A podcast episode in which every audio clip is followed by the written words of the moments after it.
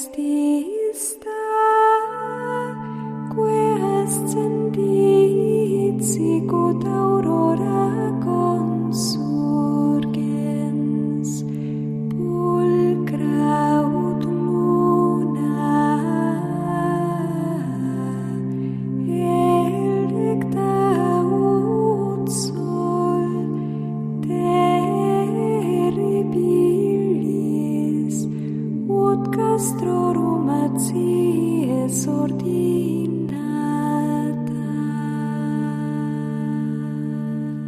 Comienza Sor Ángela María, Madre y Maestra, dirigido por el Padre Sebastián Moreno.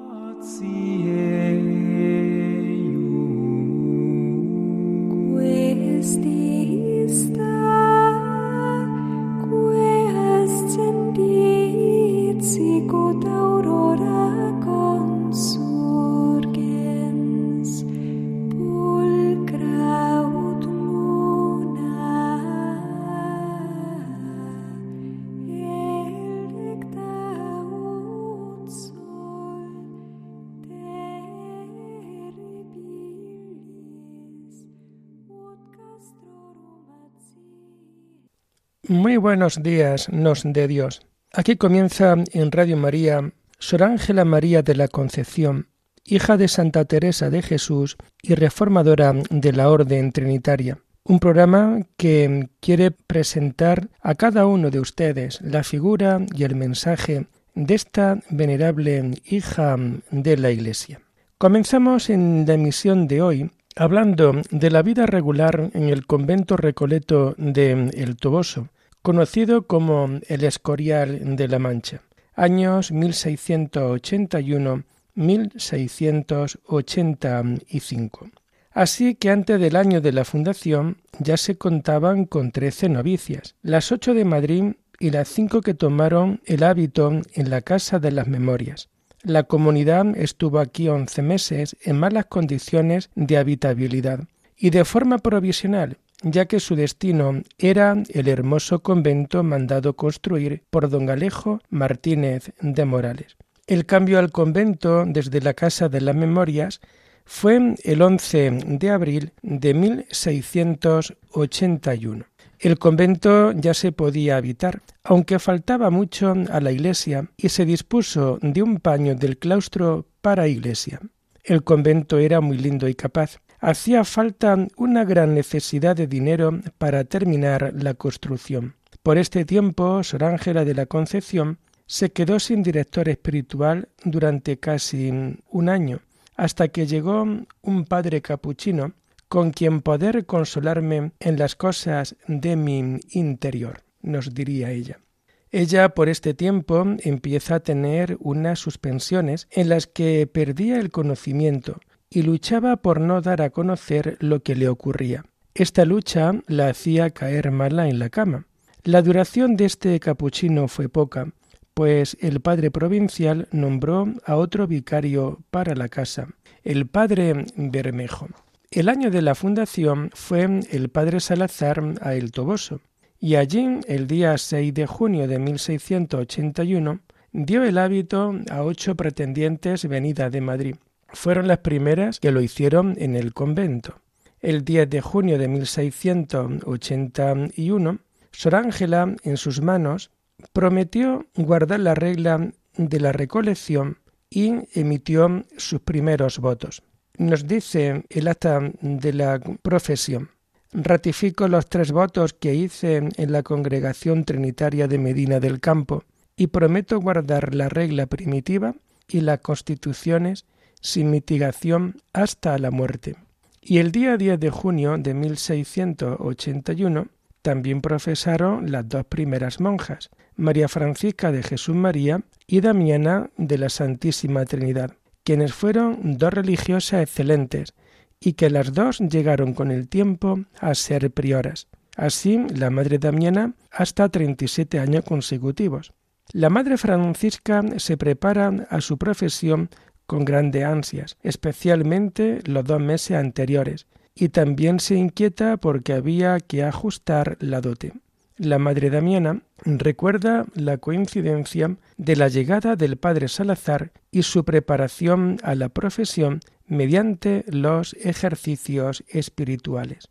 Tenemos la fórmula de la profesión de Sor Ángela María, que fue la siguiente. Yo, Ángela María de la Concepción, fundadora y priora indigna de esta casa de la Purísima Concepción Trinitaria, y el glorioso patriarca San José, en presencia de la Santísima Trinidad y de toda la corte celestial, y de nuestro reverendo padre Fray Diego de Salazar, que al presente, como prelado de este convento, en fe de poder que tiene de nuestro reverendísimo padre ministro Fray José Romero, ministro provincial de esta sagrada religión y de su definitorio, ratifico los tres votos que hice en la congregación trinitaria de Medina del Campo, y prometo guardar la regla primitiva y las constituciones que de orden de nuestro reverendo Padre y su definitorio se han intimado a esta comunidad.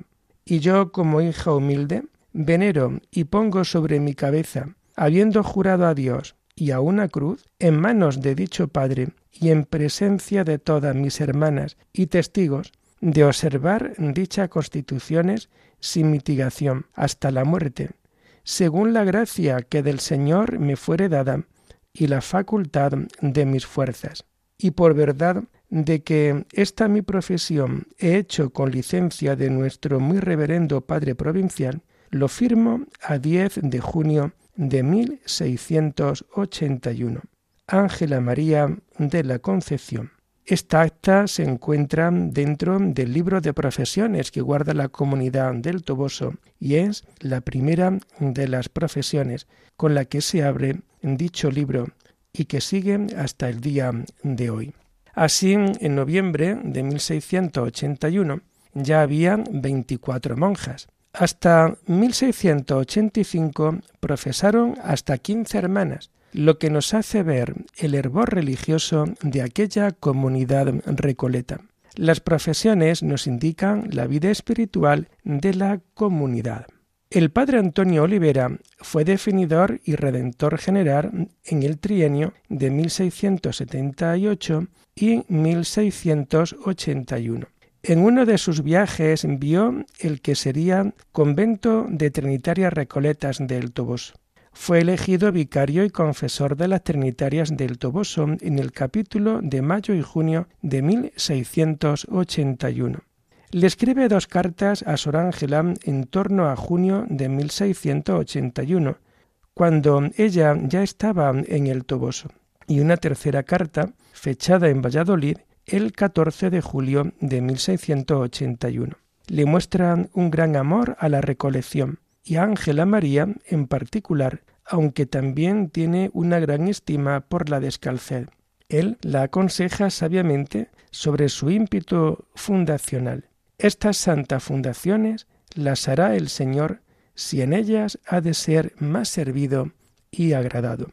Con motivo de su presentación, escribe el 14 de julio de 1681 una larga carta a la venerable comunidad en la que les da noticia de la honra y el consuelo con que me favoreció nuestro Padre Provincial y el reverendísimo definitorio de esta santa provincia, mandándome que vaya a servirlas en tan santo ejercicio.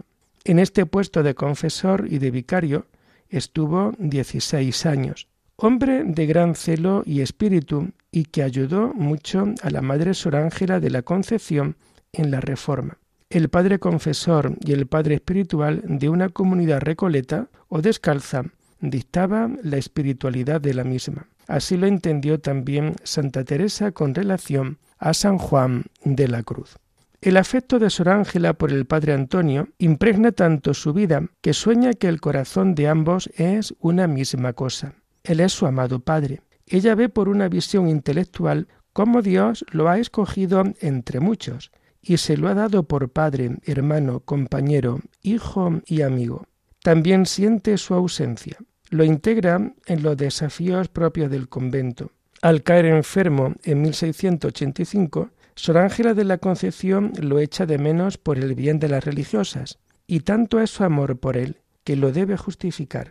Yo estoy cierta que este amor es como debe ser. Ella sabe que debe mirarle y venerarle como a Dios. También ella es consciente del mal que hacen algunos directores, pero también es bueno saber que a pesar del afecto, obediencia y de su consabida función de padre espiritual, se revela a veces renuncio al pacto hecho con este padre, que ni le quiero por tal ni a otro alguno, ni estar sujeta a más obediencia que a la que debe cualquier religiosa a sus superiores. Rotundamente afirma que los padres espirituales hacen cosas que no son del gusto de todos. Le echa en cara que a veces él es el causante de su mal ánimo, pues cuanto más apretada ha entrado en el confesionario, parece que entonces le ha puesto el Señor palabras con quien agrave más su ruindad. Pero aun así, la influencia del Padre Espiritual fue muy grande hasta el punto de que la aconseja vocalmente en el confesionario y por escrito en sus cartas. Le da libros marcándole su pensamiento y sentimiento. Este cariño y afecto a veces se viste de ironía. Dios nuestro Señor le ha dado a vuestra paternidad otra pensión de que me oiga y sufra. El padre Olivera ayudó incansablemente en la recolección, tanto en lo espiritual como en lo material. Colaboró con las rentas que tenía de sus cátedras para las necesidades del convento, y una de las más importantes era terminar la construcción de la iglesia.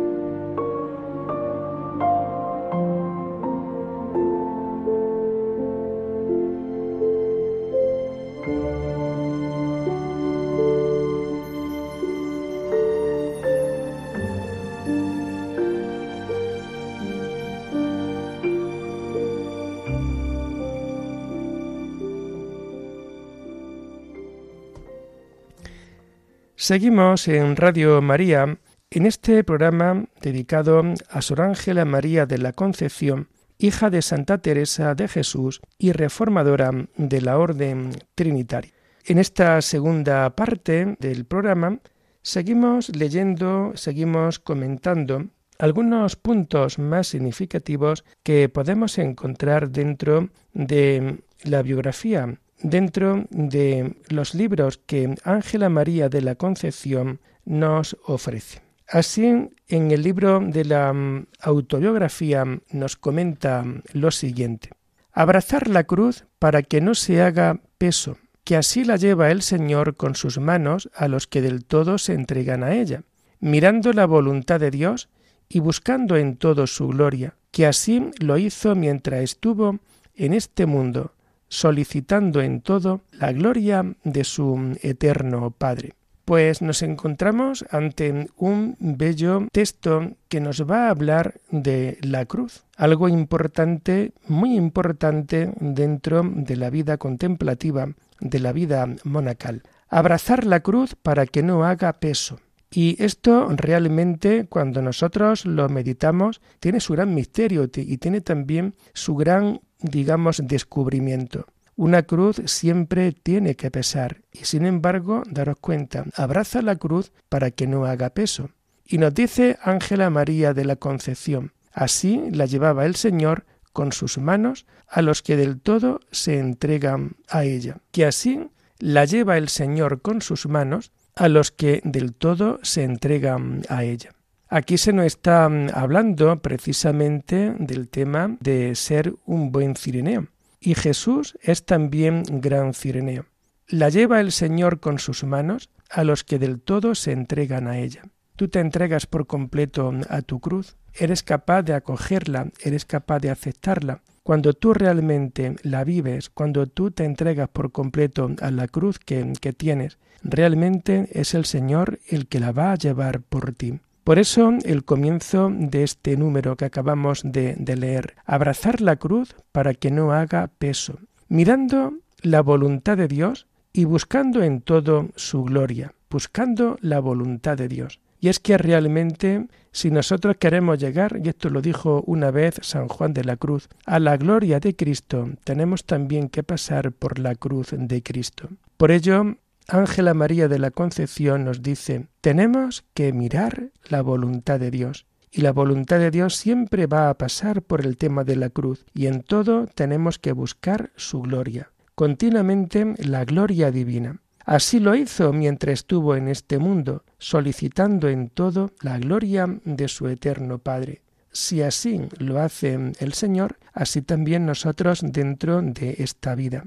De la misma manera que tenemos que abrazar la cruz para que no haga peso en nosotros, y de la misma manera que es el Señor el que va a llevar nuestra cruz de cada uno de nosotros hasta el encuentro definitivo con el Padre, así también nosotros tenemos que saber amar por completo la voluntad de Dios, buscar en todo su gloria, porque realmente en esto consiste siempre la gran vocación del ser humano el ser humano busca siempre y continuamente la gloria de Dios. También en el libro titulado o conocido como El riego espiritual para nuevas plantas, nos dice Ángela María, espero en este Señor que las ha de hallar siempre en la cruz, para que, como San Pablo, puedan decir que ya no viven en sí, sino que Cristo vive en vuestras caridades.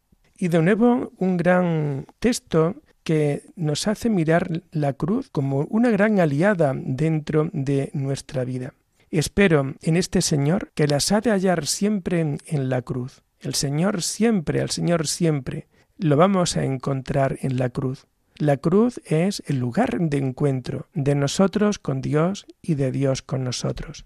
Él también en esa cruz se encontró con su Padre Dios. Y nos comenta en este párrafo del riego espiritual, para que como San Pablo podamos decir, ya no vivo en mí, sino que es Cristo quien vive dentro de nosotras. Cuando realmente vivimos la vida de Cristo, cuando realmente intentamos buscar a Dios en cada uno de nuestros acontecimientos, es entonces cuando en, todo esto Cristo va a vivir dentro de nuestras caridades.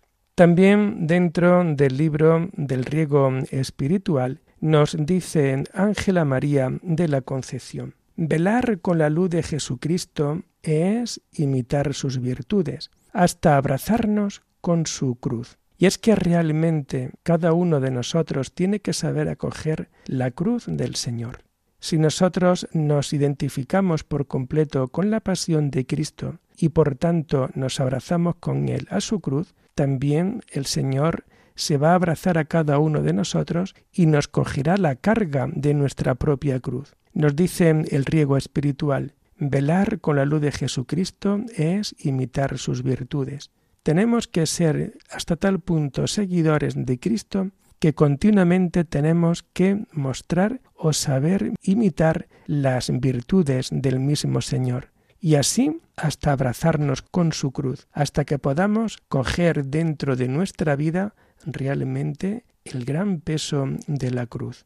Por tanto, querido oyente de este programa de Radio María dedicado a la Madre Ángela María de la Concepción, en esta mañana ya del mes de diciembre, en esta mañana en donde nosotros estamos disponiéndonos a vivir dentro de pocos días la solemnidad de la Inmaculada Concepción y en donde de alguna manera también en este mes de diciembre nos preparamos para ese nacimiento del niño Dios que acontecerá y lo volveremos a redescubrir a final de, de este mes. Hoy Ángela María te invita a velar con la luz de Cristo, que es imitar sus virtudes. Imita por completo las virtudes del Señor, imitar por completo la virtud, porque si Dios es amor, tenemos que empezar practicando precisamente esa virtud del amor, del toque delicado, de la delicadeza dentro de nuestra vida. Y así, en la medida en que nosotros imitemos sus virtudes, también nos abrazaremos con su cruz. Nos abrazaremos a la misma cruz que a tantas personas que mueren en el Señor y que mueren con esta certeza de la vida eterna, pues siempre lo pueden vivir desde esta perspectiva y desde esta realidad. También en el libro del Tratado de Oración nos comenta Ángela María lo siguiente. No puede haber cosa que más estimule al alma a padecer que ver en la contemplación lo que padeció Dios hombre. Ninguna que le haga abrazar la cruz como verla sobre los hombros de Jesús. Y de nuevo el tema de la cruz dentro de esta mañana del mes de diciembre. Nos comenta Sor Ángela María, no puede haber cosa que más estimule al alma a padecer que ver en la contemplación lo que padeció Dios hombre. Y qué gran verdad la que en esta mañana nos descubre Ángela María de la Concepción. Fijaros, el estímulo al alma viene precisamente desde el poder padecer y ver en la contemplación lo que padeció Dios hombre. Tiene que haber una simbiología, tiene que haber una, una sincronización muy grande entre lo que significa la pasión del ser humano que tantas veces ha derramado su sangre, pero luego también el tema de la contemplación. No puede haber cosa que más estimule al alma a padecer que ver en la contemplación lo que padeció Dios hombre. El ser humano, cada uno de nosotros, tenemos que saber también unirnos al padecimiento de Cristo en la cruz, continuamente. Si antes decíamos que no busques la gloria de Cristo si antes no pasas por la cruz de Cristo, oye, pues esta realidad tenemos que, también entenderla. Y por tanto, eh, fijaros, lo que más estimula a padecer el alma es ver en la contemplación lo que padeció Dios hombre. Si Dios hombre padece por cada uno de nosotros, nosotros, ¿qué estamos dispuestos a hacer por él? Ninguna que le haga abrazar la cruz, como verla sobre los hombros de Jesús. Y por tanto, daros cuenta cómo de nuevo Ángela María nos invita precisamente a entender y a encajar la cruz llevada en los hombros del mismo Jesús. Y también nos dicen en el riego espiritual para nuevas plantas lo siguiente. El medio más eficaz para el fin de amar a Dios es no ofenderle. Y esto es uno de los principios clásicos dentro de la vida de santidad de tantas monjas en el Carmelo. Y también por analogía ahora dentro de la vida de la recolección trinitaria. No puede haber cosa que más estimule al alma a padecer que el medio más eficaz para el fin de amar a Dios es no ofenderle.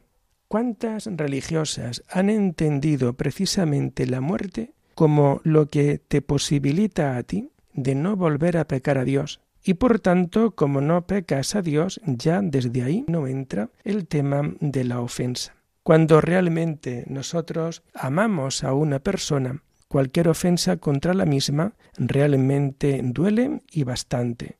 Bueno, pues en esta mañana daros cuenta, Ángela María nos dice que el medio más eficaz para el fin de amar a Dios es no ofenderle. En esta mañana yo te preguntaría, ¿hasta qué punto te duelen tus pecados?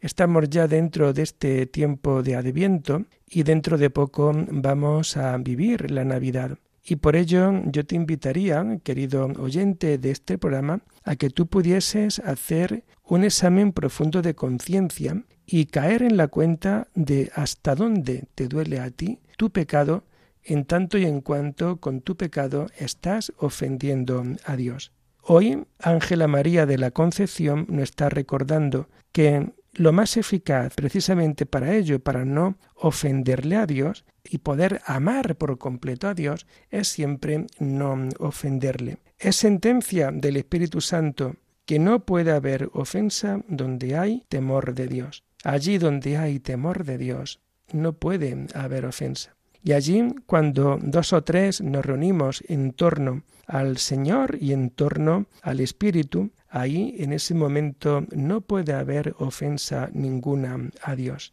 Por tanto, y con esto vamos terminando la emisión de hoy, el medio más eficaz para el fin de amar a Dios es no ofenderle. No ofendas a Dios. Y si en algún momento llega a ofenderle, intenta de alguna manera de no volver a caer en ese pecado. Intenta de alguna manera, frente a ese pecado cometido, intentar hacer una auténtica obra de caridad. Y queridos hermanos, lo vamos a dejar aquí por hoy, en este día, invitándoles a seguir en este programa el lunes que viene, si Dios lo quiere. Alabada sea la Santísima Trinidad, sea por siempre bendita y alabada.